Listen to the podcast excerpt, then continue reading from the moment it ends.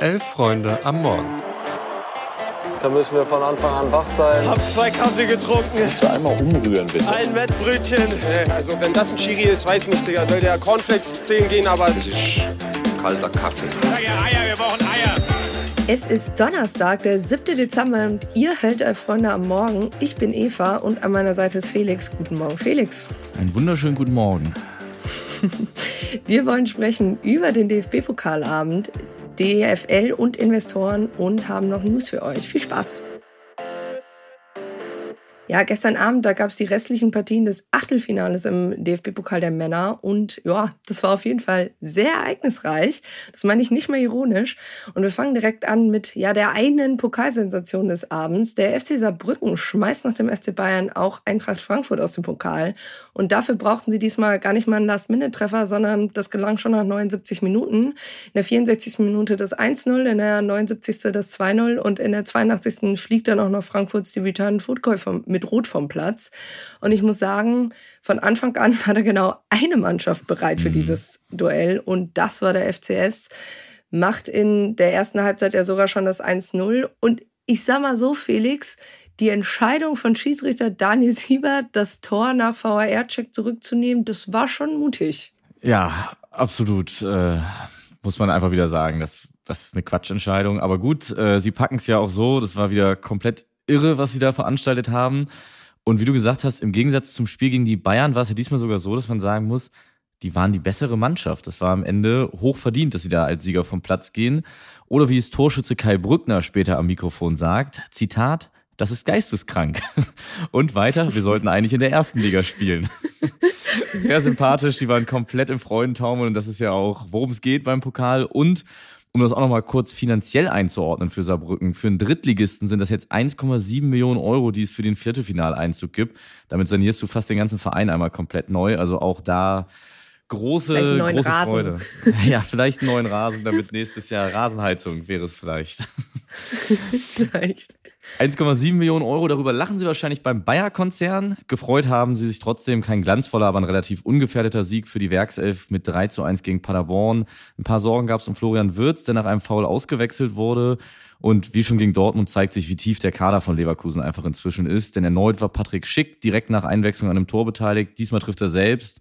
Ja, und wir haben es schon nach dem Spiel gegen Dortmund gesagt, Schick wird noch eine ganz wichtige Rolle spielen, sollte der wieder komplett fit werden.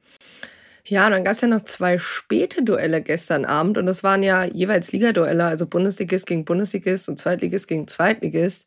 Und wir sind hier jetzt mal ganz transparent, Felix und ich. Wir haben beide für einen späten Ausgleich der Hertha unseren Schoko-Nikolaus geopfert und es hat geklappt. Zweimal sogar richtig spannendes Spiel für die neutralen Zuschauerinnen. Also Gali Grün nochmal nach Wolfsburg und Gladbach. Es ging dann ja sogar ins Elfmeterschießen, nachdem, wie gesagt, Hertha jeweils richtig spät den Ausgleich macht. Und am Ende hält Ernst einen Elfmeter gegen Königsdörfer und Fabian Rehse, na klar, verwandelt den entscheidenden Elfmeter und puh, also gefühlt muss ich immer noch durchatmen von gestern Abend. Und das nutzen wir einfach mal für einen kleinen Einblick vom Kollegen Luis Richter aus dem Stadion. Oh, bitte, bitte mach ihn, bitte mach ihn. Bitte mach ihn, Fabi. Ja! Ja! Mann! Ja! Ja, Mann! ja, das war eine Nummer, Luis. Du bist natürlich heute Morgen im Büro entschuldigt, keine Sorge. Unfassbar. Das war die absolute Krönung dieser Runde. Geschichten, wo nur der Fußball, Drehbuch, ich kann jetzt hier, glaube ich, 50 Phrasen reinschmeißen. aber keine wird dem gerecht, was da alles gestern passiert ist. Das meiste hast du schon gesagt und Luis uns zumindest ein klein wenig nacherleben lassen. Ich würde sagen, das lassen wir jetzt auch genau so stehen und kommen noch zum vermeintlichen Topspiel dieses Achtelfinals. Weil, apropos Matches made in heaven, wie Fabian Rehse und die Tante Hertha, ausdrücklich nicht gemeint mit diesem Spruch sind aktuell Edin Terzic und der BVB, sondern Sebastian Hoeneß und der VfB Stuttgart. Die schmeißen einmal wieder passiven BVB raus, gewinnen ungefährdet, sind dominant, haben mehr Torschüsse, die bessere Passquote, mehr Ballbesitz und, und, und, und, und. Ja, und schön anzugucken ist das Ganze auch noch. Beide Tore fallen über die Kombination Mio und Maxi Mittelstädt, die erst Gerassi und dann Silas freispielen ja, ohne irgendwie jeglichen Gegnerdruck zu bekommen. Und am Ende zieht der VfB maximal verdient ins Viertelfinale ein. Ja, und dabei fällt das 1-0 ja erst in der 56. Minute und das war sehr, sehr schmeichelhaft für den BVB. Also ja. Dortmund wirkte und, und das muss ich jetzt einfach mal so hart sagen auch, wie der etwas überforderte Zweit- oder Drittligist gegen den Bundesligisten. Ne? Also ich verstehe nicht, wie man sich so schlecht äh, auf den VfB einstellen kann. Es gab ja das vermeintliche 1-1. Es wäre erstens wirklich überhaupt nicht verdient gewesen und war für mich auch relativ offensichtlich abseits. Keine Ahnung, ob da jemand irgendwie vergessen hat, bei der Kommunikation den Anknopf beim Mikro zu drücken, Kellner, Keller oder so. Aber das so lange zu checken, ist dann doch bemerkenswert.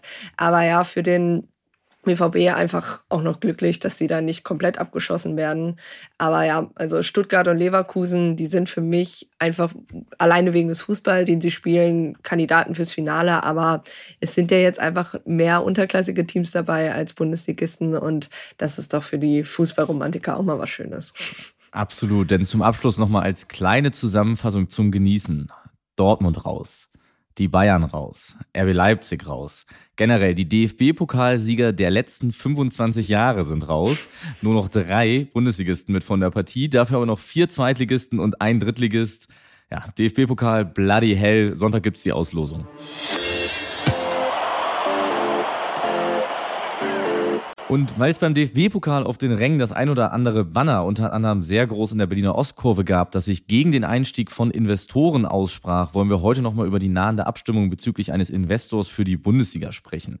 Bei der Abstimmung am kommenden Montag, in der es nun nicht mehr um Investoren, sondern um einen sogenannten strategischen Partner geht, soll abgestimmt werden darüber, ob dieser Partner, ihr könnt meine Anführungszeichen, die ich dabei mache, hoffentlich hören, ob dieser Partner über die kommenden 20 Jahre für 950 Millionen Euro Euro bis maximal 8% der Medienrechte der beiden Fußball-Bundesligen erwirbt. Ja, das ist jetzt die äh, sehr abgeschweckte Variante für das äh, Land mit der schlechten PISA-Quote. Vielen Dank dafür, Felix. Also bei der gleichen Abstimmung, die es im Frühjahr gab, da waren es noch 12,5% für 2 Milliarden.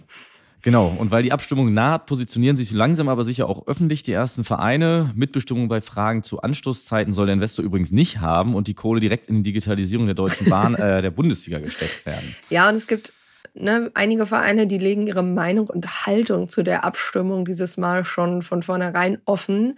Dazu gehört unter anderem der VfL Osnabrück. Die haben am Dienstag verkündet, dass sie sich bei der Abstimmung am Montag enthalten werden. Momentan ist es ja so, du hast es schon gesagt, dass die Fans in den Stadien der Republik sich lautstark eben dagegen stellen und eben auch die Vereine direkt auffordern, sich zu beziehen zu der ganzen Thematik und eben auch die des VfLs haben das getan in einem offenen Brief an den Verein. Ja, wie gesagt, er enthält sich und in einem Statement des Vereins heißt es, ohne Veränderung der Verteilungsmechanismen würde die Schere zwischen Bundesliga zur zweiten Bundesliga und sogar innerhalb der Bundesliga noch weiter auseinandergehen, da die Investitions- und somit Wachstumspläne, vor allem die internationale Erlösen betreffen. Ja, gegen die Investorenpläne werden auch der SC Freiburg und der 1. FC Köln stimmen und ja, auch St. Pauli und Fortuna Düsseldorf wurden unter anderem auch durch ihre Mitglieder zu ähnlichen Entscheidungen gedrängt. Genau, Gladbachs Geschäftsführer Stefan Schippers hingegen hat sich im Kicker explizit für diesen strategischen Partner ausgesprochen, weil er die Bundesliga in einem sportlichen Wettbewerb mit den anderen großen Ligen sieht, den es seiner Meinung nach gilt, auch wirtschaftlich zu bestreiten. Gleiches gilt für Werder Bremen. Auch deren Fans hatten sich klar dagegen ausgesprochen, aber Geschäftsführer Klaus Filbri sagte, wir sehen Investitionsbedarf in die Weiterentwicklung des Geschäftsmodells der DFL, insbesondere bei Themen wie der Internationalisierung, neue digitale Content-Formate, um jüngere Zielgruppen anzusprechen, sowie digitale Geschäftsstrategien. Und ja, äh, liebe Eva, welche digitalen Content-Formate wünschst du dir denn für die Bundesliga? Ja, mir reicht ja schon, wenn man endlich nicht mehr abgemahnt wird, wenn man so ein drei Sekunden Video von einem Spiel hochlädt und als GIF verwendet oder so. Und bitte, bitte, bitte keine schlimmen AI-Comics, Social-Media-Bilder mehr. Das, die sind meine Schlafparalyse-Dämons.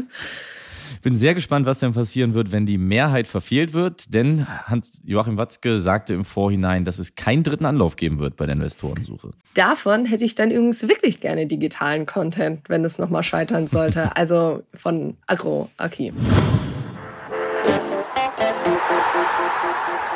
Ja, und zum Schluss haben wir noch ein paar News für euch. Dazu gehen wir noch einmal zu den DFB-Frauen. Da gab es zunächst schon am Dienstagabend nach dem Weltspiel die Ankündigung, dass Horst Ruwesch zumindest für die Final-Vorspiele weiterhin als Trainer im Amt bleibt. Ausgelost wird das Halbfinale übrigens am kommenden Montag ab 13 Uhr. Viele Entscheidungen am Montag, merkt euch das. Mit dabei vom 23. bis 28. Februar im nächsten Jahr sind neben Deutschland eben auch Frankreich, Spanien und die Niederlande. Zwei Tickets gibt es zu vergeben für Olympia und sollte Olympia-Gastgeber Frankreich ins Finale einziehen, ist auch der Gewinner des Spiels um Platz 3 bei den Olympischen Spielen dabei, weil Frankreich ist Gastgeber von Olympia und deshalb automatisch mit dabei. Die britische Regierung hat den Angehörigen der 97 Fans des FC Liverpool um Entschuldigung gebeten, die vor 34 Jahren beim Stadionunglück ums Leben kamen. Das ist insofern bemerkenswert, weil jetzt die Regierung eine sogenannte Hillsborough-Charta einführen möchte. Darin steht, dass öffentliche Einrichtungen künftig nach derartigen Tragödien die Wahrheit sagen müssen, unabhängig davon, welche Auswirkungen dies auf ihren Ruf hat. Ja, ähm, der Hintergrund davon ist, dass dies bei der Hillsborough-Katastrophe eben nicht geschah und erst nach jahrelangen Untersuchungen offiziell davon die Rede war, dass die Polizei bei der Tragödie große Fehler gemacht hatte. Ja, finde ich ja eine krasse Regelung oder eine krasse Neuheit, dass man einfach mal die Wahrheit sagen könnte, trotz Rufschädigung. Also finde ich komplett neu. Ja, noch eure Lieblingswetterinfos.